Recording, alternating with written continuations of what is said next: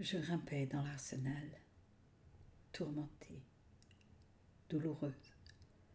La face fantasque et ténébreuse de la création est un soleil noir ou une lune rose.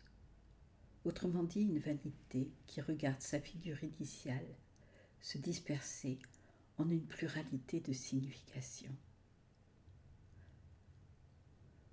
Encore une fois, je voyais une éclaboussure d'étoiles jaillir de la cicatrice d'un glacier, puis retomber dans les fontaines et s'y noyer. Un avion abandonne une traînée blanche dans l'azur.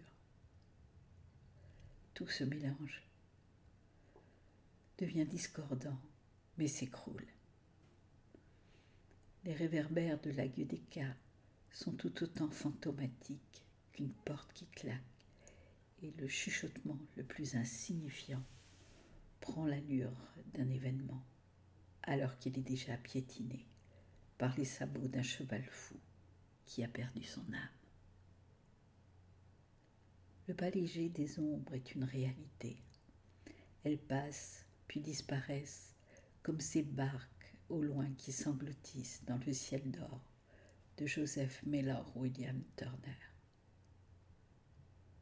Ce que je distinguais à présent, désincrusté de l'extrême chaleur du fourneau, échoué sur le sable, au seuil de la fonderie, un corps transparent, sans veine offerte, mais dont le cœur battant empourprait encore sa pureté de cristal.